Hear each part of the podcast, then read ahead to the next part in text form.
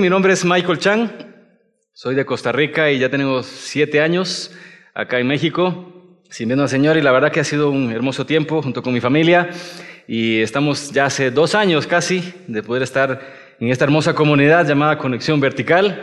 Y pues estamos eh, muy contentos ahora de poder tener esta, esta oportunidad, de poder abrir su palabra, indagar en ella y ver sus profundas verdades a nuestra vida de una forma simple pero que pueda llegar a cambiar también nuestro corazón y como siempre digo, de que podamos salir de acá distintos a como entramos. Y eso marca una diferencia cuando nosotros nos disponemos a escuchar su voz y saber de que es Él el que habla nuestras vidas, el que llena de sus verdades nuestro corazón. Y me gustaría que en este momento pues pudiéramos orar y poner esto en las manos del Señor y que sea Él el que habla nuestros corazones. ¿Me acompañan? Dios, te damos muchas gracias porque tenemos este tiempo en el que podemos abrir tu palabra, poder escuchar tu voz y saber de que quieres lo mejor para cada una de nuestras vidas. Te pido, Padre, por este tiempo, que seas tú acompañándonos en Cristo Jesús. Amén. Bien, la semana pasada teníamos un hermoso mensaje escuchando que nos llamaba a nosotros al verdadero arrepentimiento, el cual es evidente y decía que trae recompensa.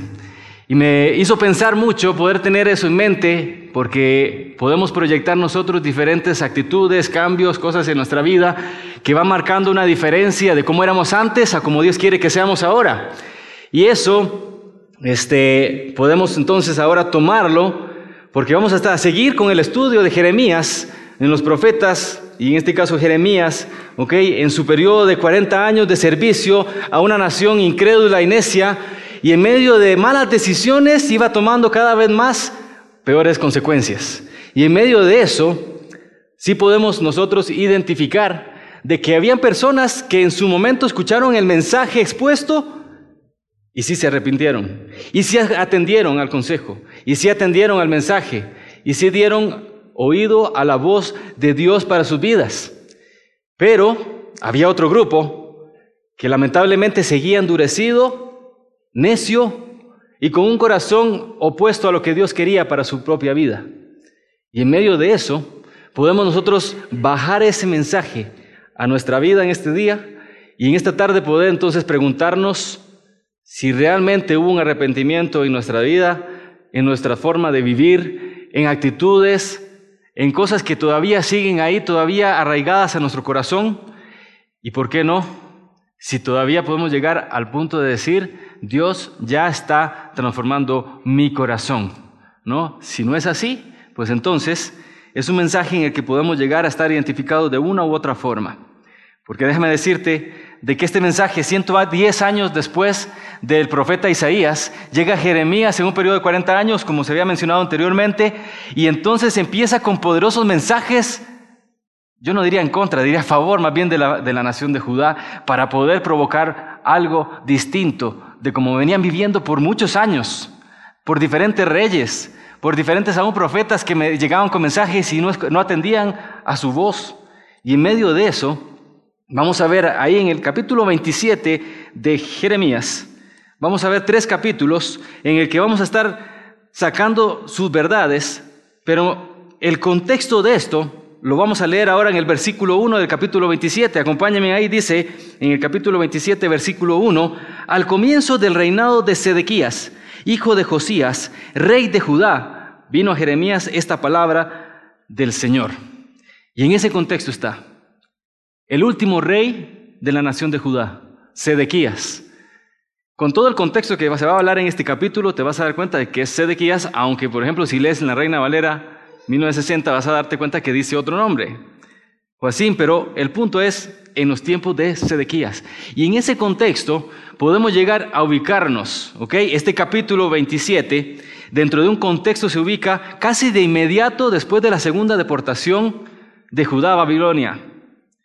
Y para algunos que siguieron su fe al mensaje inicial de Jeremías, iba a ser doloroso para ellos ver actuar tan duro a Dios hacia su nación, hacia sus vidas. Y en medio de ese dolor, para otros, yo la, llamaría como el perro que vuelve a su vómito. En su propia necedad, seguían endurecidos en su corazón. Entonces tenemos dos grupos. de personas. Aquellos, bueno, todos, escuchando la voz de Dios, viendo el plan de Él, pero en medio de eso tomando decisiones totalmente opuestas y el plan de Dios ejecutado sobre ambos. Y en medio de ese plan doloroso, porque así se va a ver, podemos nosotros también sentirnos identificados y esperando de que sea en el primer grupo, aquellos que se arrepienten, que entienden, que atienden el consejo de Dios y que saben que es lo mejor para nuestras vidas. Pero, por si acaso también lo menciono, puede haber ese grupo que todavía sigue incrédulo al mensaje de Dios y viendo tal vez toda una serie de, profecías a, a la nación de Judá y diciendo, sí, bueno, le sucedió a ellos, pero a nosotros, pues yo creo que no va a ser tan así. Porque estamos hablando de un Dios de amor, de un Dios de paciencia, de un Dios justo, y en medio de eso tal vez tener incredulidad en nuestro corazón.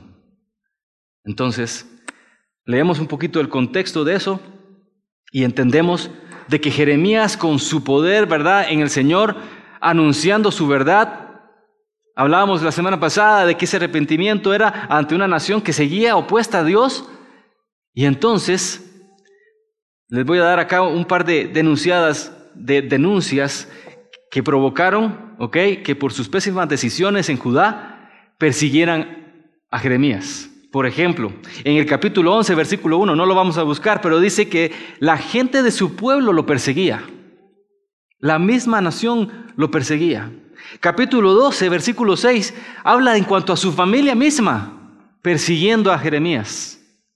Más adelante, en el capítulo 20, capítulo 26, capítulo 37, te vas a, dar cuenta y vas a percibir que los mismos líderes religiosos, las autoridades en la nación que trataban supuestamente de guiar al pueblo de Judá al bien, también lo perseguía.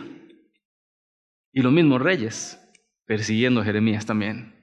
Toda esa escuela en Jeremías le da la autoridad para poder asimilar un doctorado, ¿verdad?, en persecución y le da una autoridad para entender de que necesitaba dar un mensaje para el bien de su pueblo.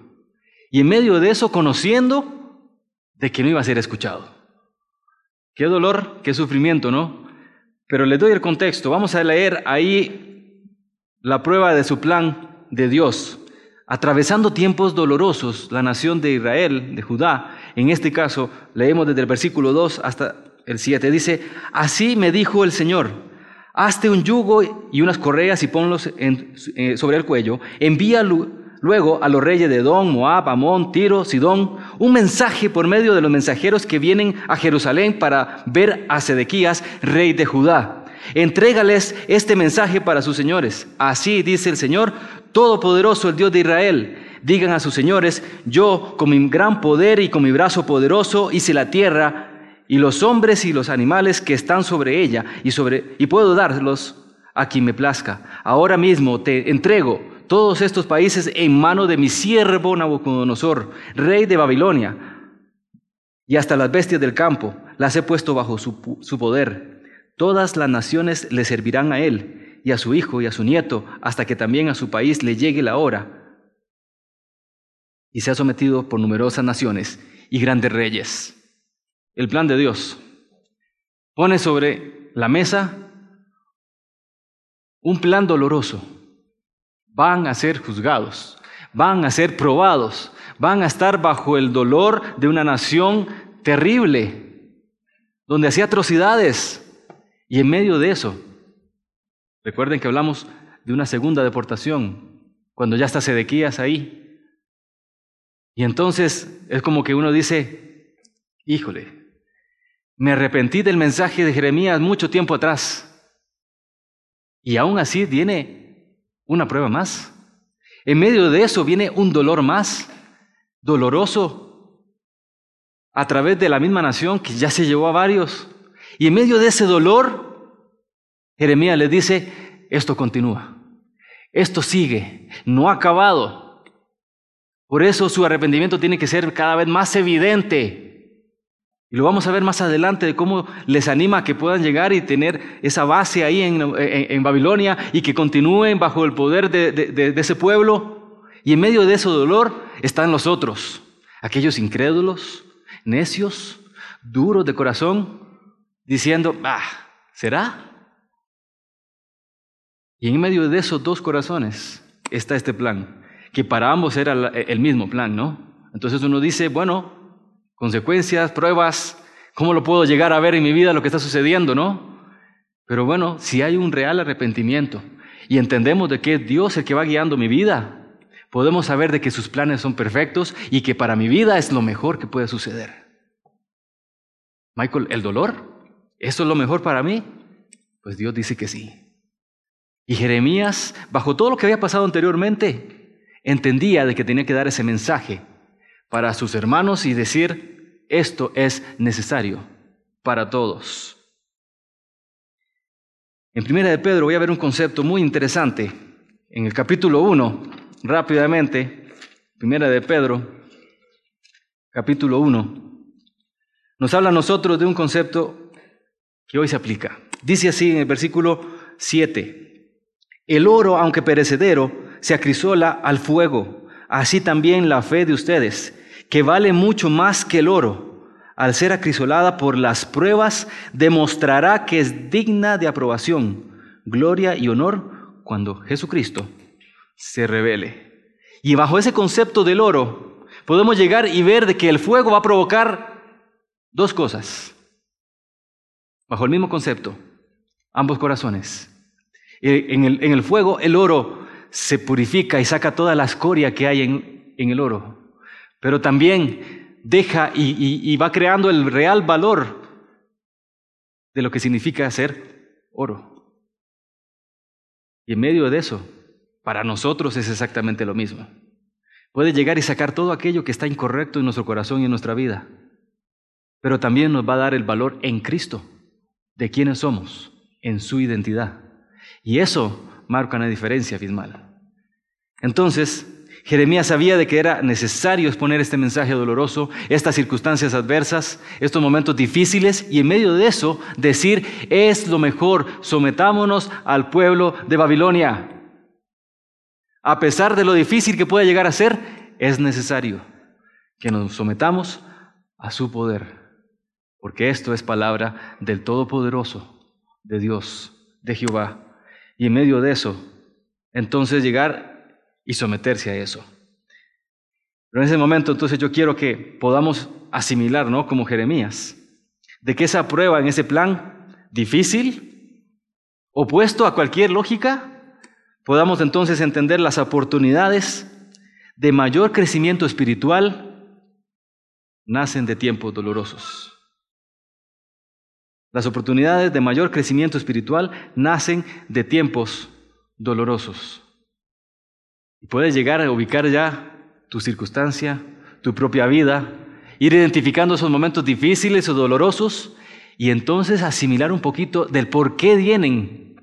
Pero no para saber propósitos, ni mucho menos decir, ah, ya sé por qué, ya, ahora sí lo acepto. No, sino para entender de que es necesario para nuestra vida de que eso continúe en nuestro corazón y en nuestras circunstancias. ¿Por qué? Porque es Dios quien lo coloca. Entonces, número uno, vamos a ver que tenemos que aprobar el test divino. ¿Sabes por qué lo digo? Porque vienen pruebas, vienen momentos difíciles.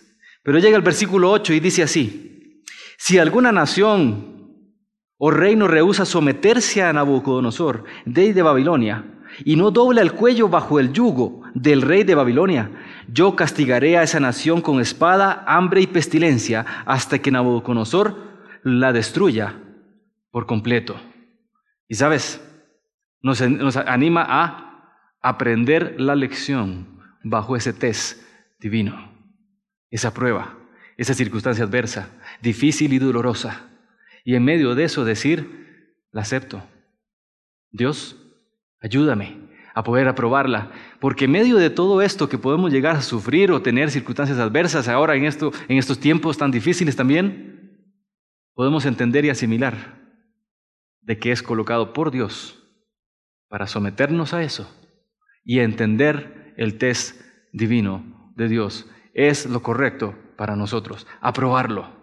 ¿Sabes cuál debería ser nuestra oración? Dios, ayúdame a entender, asimilar aún aquellas cosas que yo todavía no comprendo. cómo poder pasarlas. En Salmos 19 nos habla a nosotros de algo muy interesante.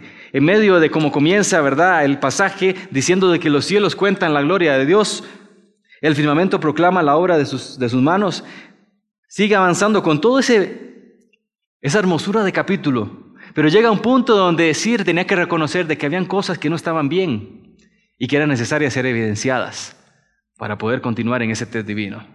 Dice así el versículo 12, ¿quién está consciente de sus propios errores? Perdóname aquellos de los que no estoy consciente. Libra además a tu siervo de pecar a sabiendas.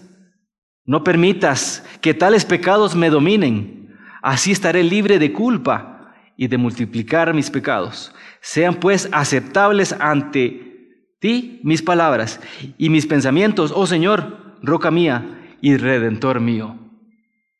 Me encantaba ahora en medio de la alabanza de escuchar a Mario cuando decía de que nuestros caminos no son sus caminos, sus pensamientos no son nuestros pensamientos. Pero en medio de saber que somos guiados por Cristo Jesús y por el Espíritu Santo, podemos entonces entender de que vamos a ir alineándonos a la sintonía de los pensamientos y los caminos del Señor. Eso es distinto. Porque vamos entendiendo de que es su voluntad, de que es su camino, de que es su plan de que es su prueba, de que es lo necesario para cada uno de nosotros. Y entonces ahí sí decir gracias porque sus pensamientos son los que estoy teniendo en este momento. Sus caminos son los que Dios quiere que yo tenga. Y cuando lo voy asimilando, aceptando y rindiéndome a Él, voy entendiendo qué es lo mejor para mi vida. Pero ¿qué de aquellos que todavía no entendemos aquellos errores o horrores en nuestra vida que todavía siguen ahí arraigados en nuestro corazón, que todavía no los soltamos, no nos rendimos a Dios, no dejamos de que sea Él el que actúe en nosotros. Y en medio de eso, llegar y decir, Dios, yo estoy bien. Seguimos avanzando. Vengo a la iglesia. Formo parte de un grupo de conexión. Porque el pastor me dice que si no, si no vengo a un grupo de conexión, casi que estoy pecando. Y sabes, en medio de eso poder entender de que es su plan, que va evidenciando todo lo que está mal en mí, pero también va probando para sacar lo mejor de mí. Y amén por esos tiempos.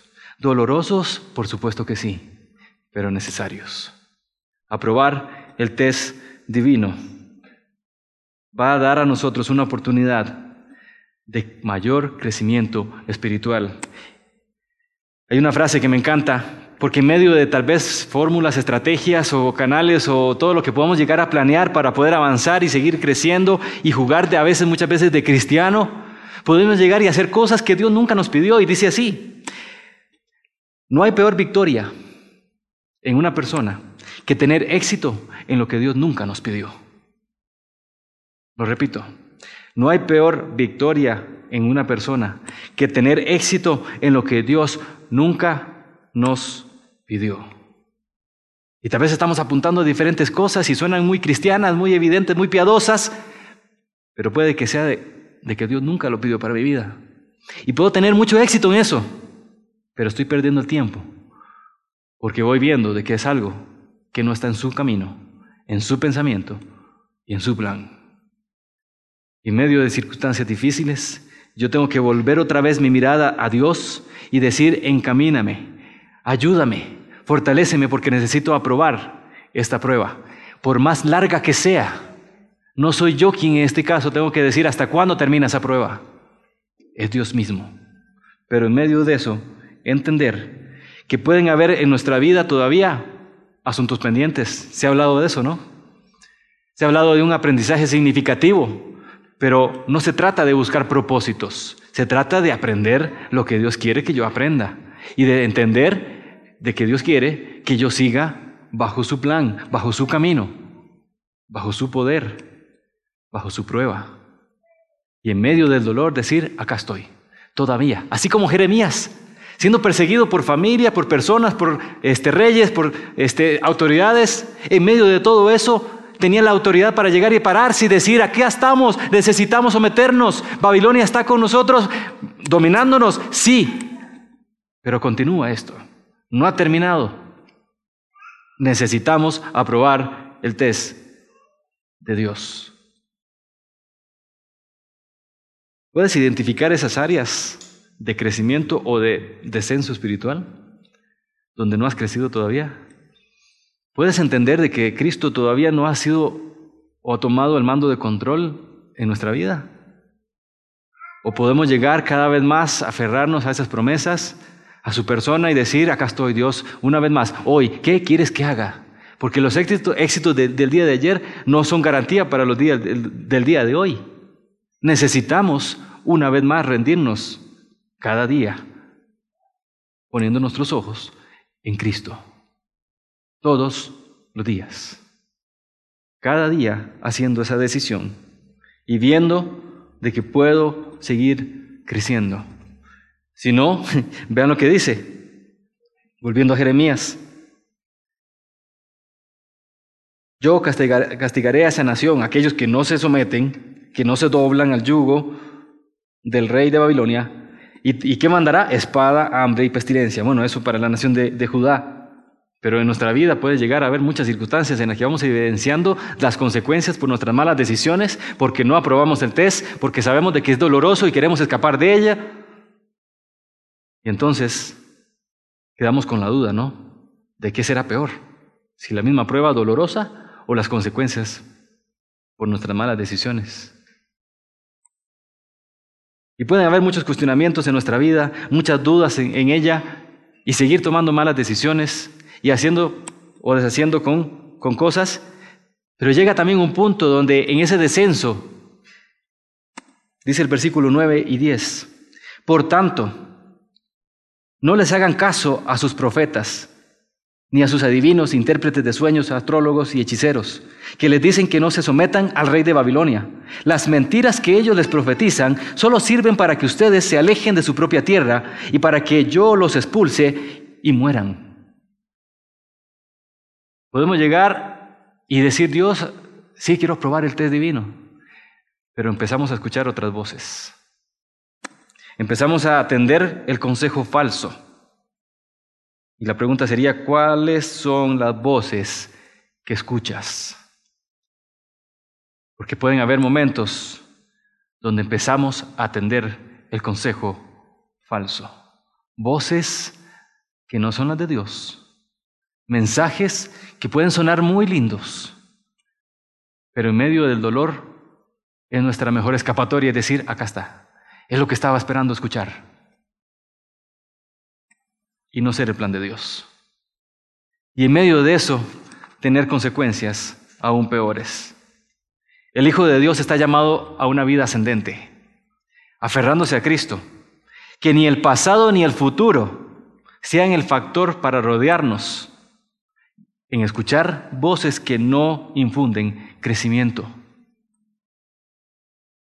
¿Por qué hablo del pasado? Porque muchas veces puedes llegar y decir, pero es que no sabes mi vida, cómo ha sido probada, desastrosa, con malas decisiones, vengo arrastrando un montón de, malas cosas. Y escuchar esa voz del pasado nos va a hablar a nosotros de que, por supuesto, no vas a poder todavía. O llegar y proyectar el futuro y decir, uy, se ve bien espeso, bien difícil. No sé cómo llegar ahí. Otra voz que nos habla a nosotros de algo que no es Dios porque cada día trae su propio afán. Y en medio de eso tenemos que vivir nuestro presente. Y nuestro presente hoy es escuchar y decir de que Dios está con nosotros, de que Dios está acá, en medio nuestro y con nosotros, para nuestra vida, ayudarnos y fortalecernos y hacernos crecer cada vez más. Pero ¿cuántas voces podemos llegar a escuchar? que van provocando lo contrario a lo que Dios quiere. Y en medio, sí, de que estás siendo probado, de que tienes diferentes circunstancias dolorosas, de que conociendo tu vida puedas llegar y decir, Dios, no entiendo. Y haya cuestionamientos. Y la peor voz que podemos llegar a escuchar es la de nosotros mismos. Donde empezamos a decirnos y a manipular nuestra propia mente que nos juega en contra una y otra vez y no llevarnos a las verdades de Dios que son colocadas en nuestra vida. Y vaya que hemos escuchado las verdades de Dios en este tiempo. Y vaya que hemos podido atender diferentes consejos verdaderos que nos hablan a nosotros de un cambio profundo. pero no atender eso y atender otras voces falsas, necias, como fantasmas se van levantando en nuestra vida y haciendo de que nosotros descendamos en vez de ascender a lo que Cristo quiere en nosotros. Y hoy puedes prestar atención y decir, sí, necesito quitar cualquier voz que no son las de Dios. Dame el discernimiento espiritual para entender que es tu voz la que me habla. Por algo Dios dice de que el que quiere sabiduría, pídala. Y Él da con generosidad. Pídala. Sabiduría, discernimiento, escuchar la voz de Dios. ¿Sabe que con mi familia, con mis hijos aprendo un montón? Cuando llego y le doy una indicación a mis hijos y le digo, hey, acá, yo te estoy hablando. Es mi voz la que interesa en este momento que escuches. Y por ahí, con sus distracciones, desatienden a la voz de su padre. Me suena conocido para mi propia vida. De cuántas veces llego a escuchar cualquier voz menos la de mi Padre Celestial, que me dice que aquí estoy y que me está hablando.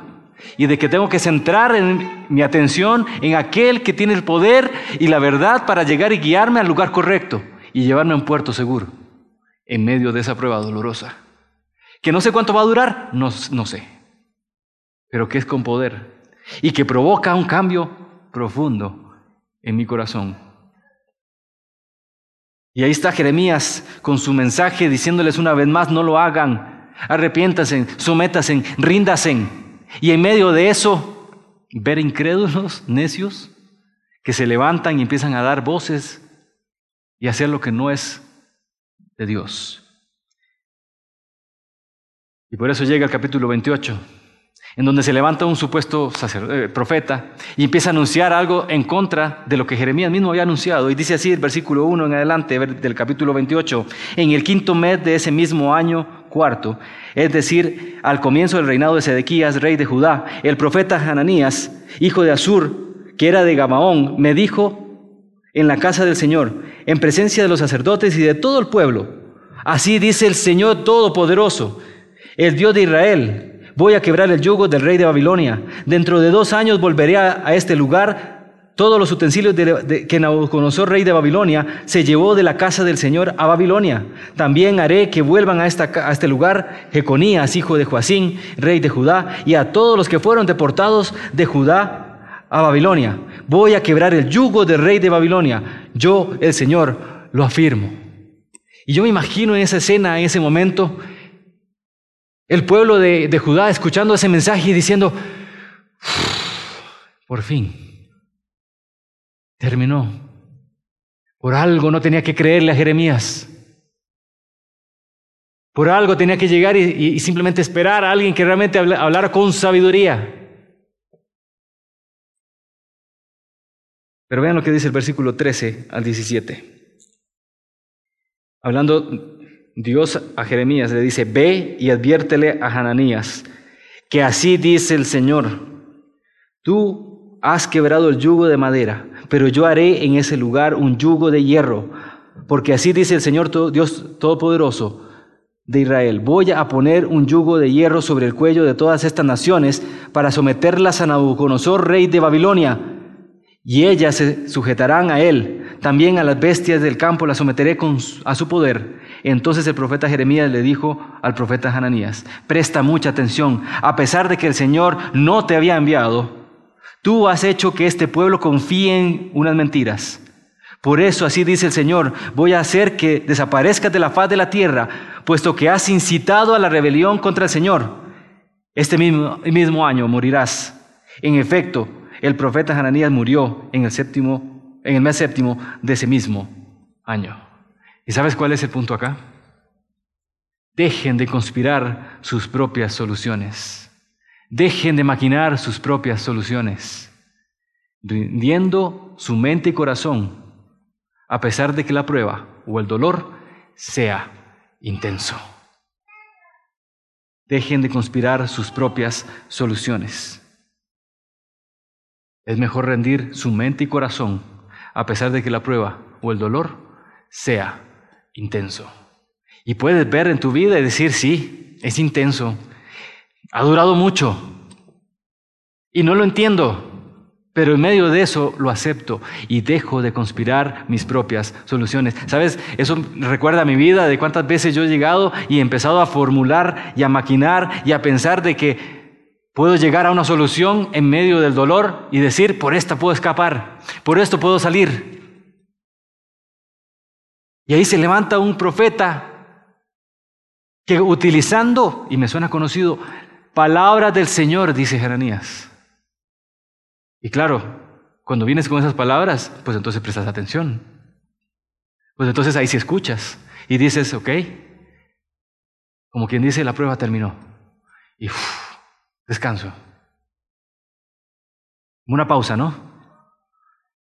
Pero ahí Dios nunca habló, nunca fue, no fue su voz, fue otra voz. Y ahí empezamos a, maquinar, a conspirar mis propias soluciones. Me recuerda de cuántas veces me levanto y sin haber orado y, dicho, Dios, ayúdame en este día, que seas tú todo el día y de que yo pueda llegar y ver tu buena mano en medio de cualquier circunstancia difícil. Pero ayúdame, me rindo a ti hoy. Sin haber hecho eso, comienzo el día y empiezo en los afanes y empiezo a hacer cosas, conspirando mis propias soluciones, sin ver a Dios ni a su poder ni a su guía, ni a su mente y corazón, haciendo y deshaciendo cualquier cosa que yo puedo llegar, ah, como ya tengo tantos años en Cristo, como ya puedo llegar y decir de que, de que Dios me ha hablado muchas veces, entonces puedo llegar a hacer las cosas a mi manera. Y en medio de eso, intentar y pensar que voy a tener éxito. Michael, pero sí, sí he tenido éxito en varias cosas, claro. Pasajeras, terrenales, mundanas, o cosas que no son de Dios. Y en eso podemos llegar entonces a ir pensando hacia adentro y, diciendo, Dios, hoy me rindo a ti y necesito que una vez más seas tú quien me guíe. Un día más para poder ver la buena mano de Dios en mi vida. Me recuerda a Edras, cuando llegaban al capítulo 7 y decía de que la buena mano de Dios, y se repite como unas cinco veces, de que la buena mano de Dios estaba sobre Edras. La pregunta es, ¿y cómo tengo yo esa clave? ¿Cómo tengo yo ese momento para ver la buena mano de Dios en mi vida? Pues ahí dice algo clave.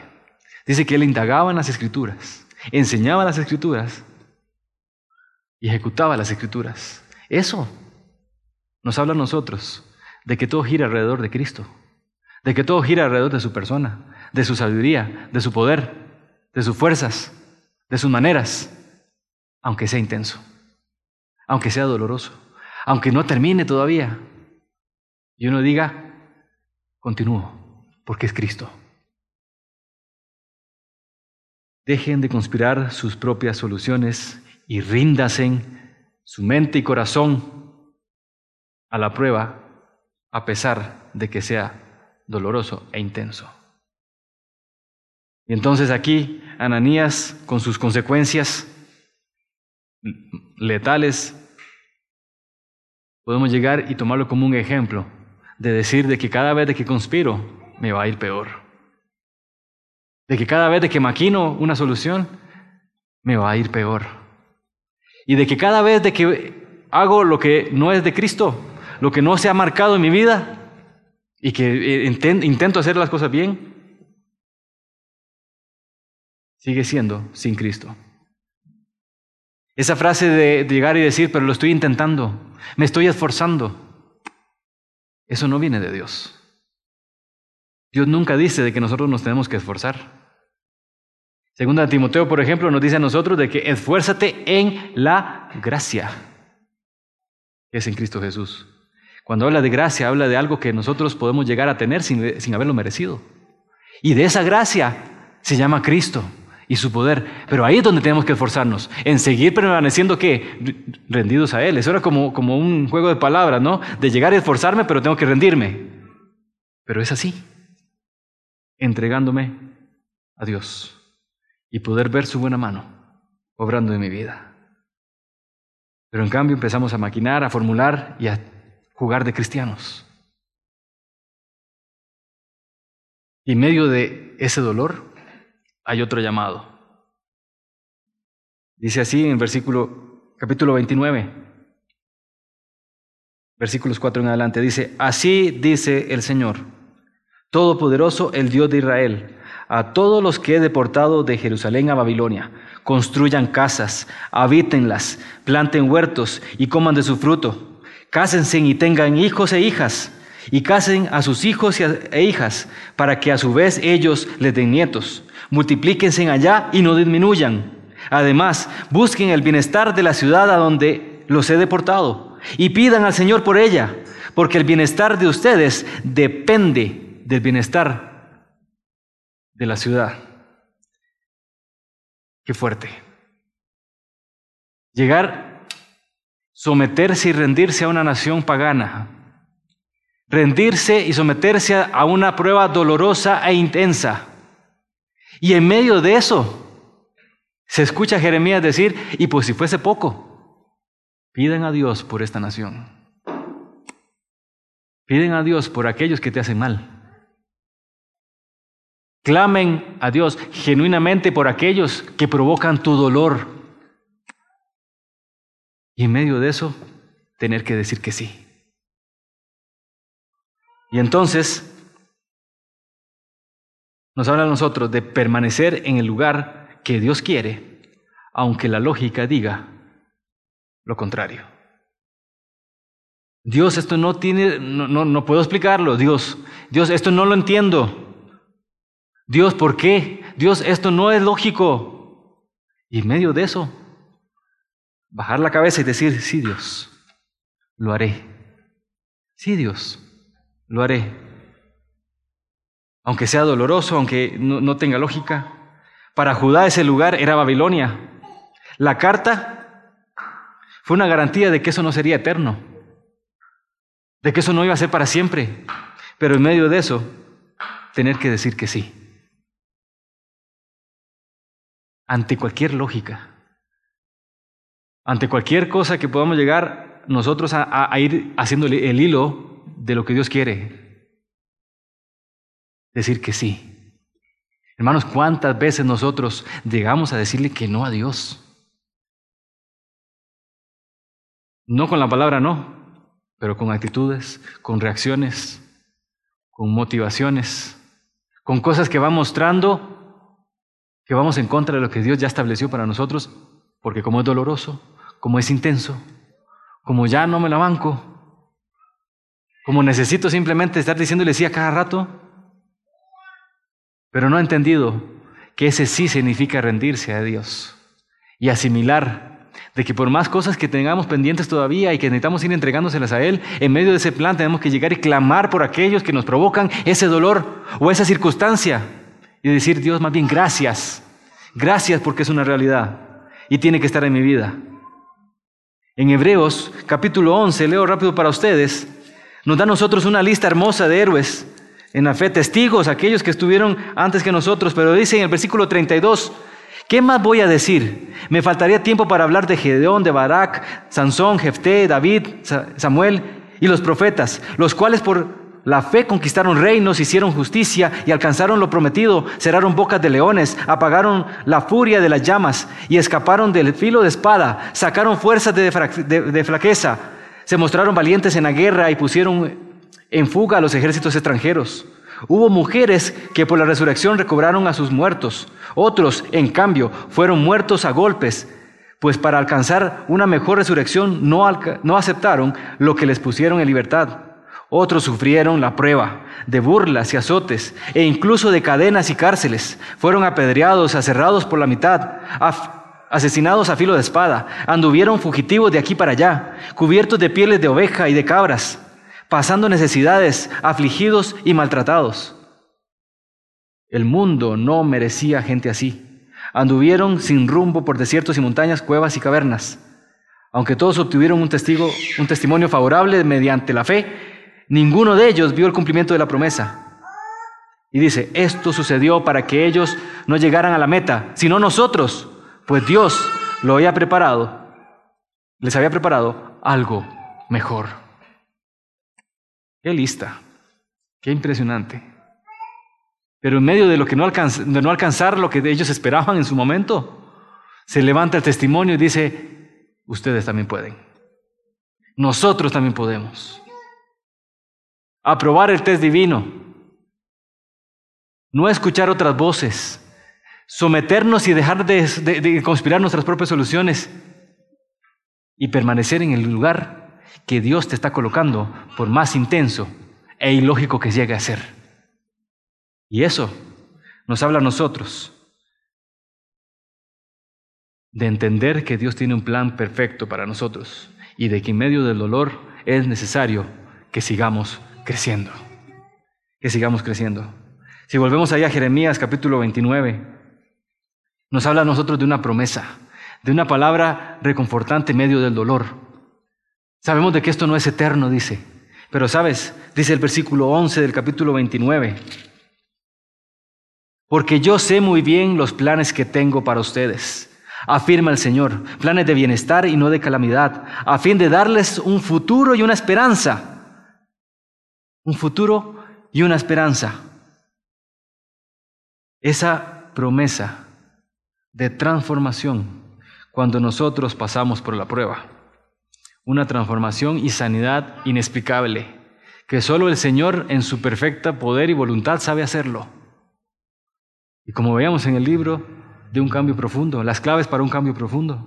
Podemos entender entonces de que eso es para mí y es lo mejor que, puedo, que puede suceder para, para mi persona, para su plan en mí. Y ir poco a poco en una vida ascendente, asimilando su plan perfecto. Asimilando no necesariamente por entenderlo, pero sí por rendirnos ante Él.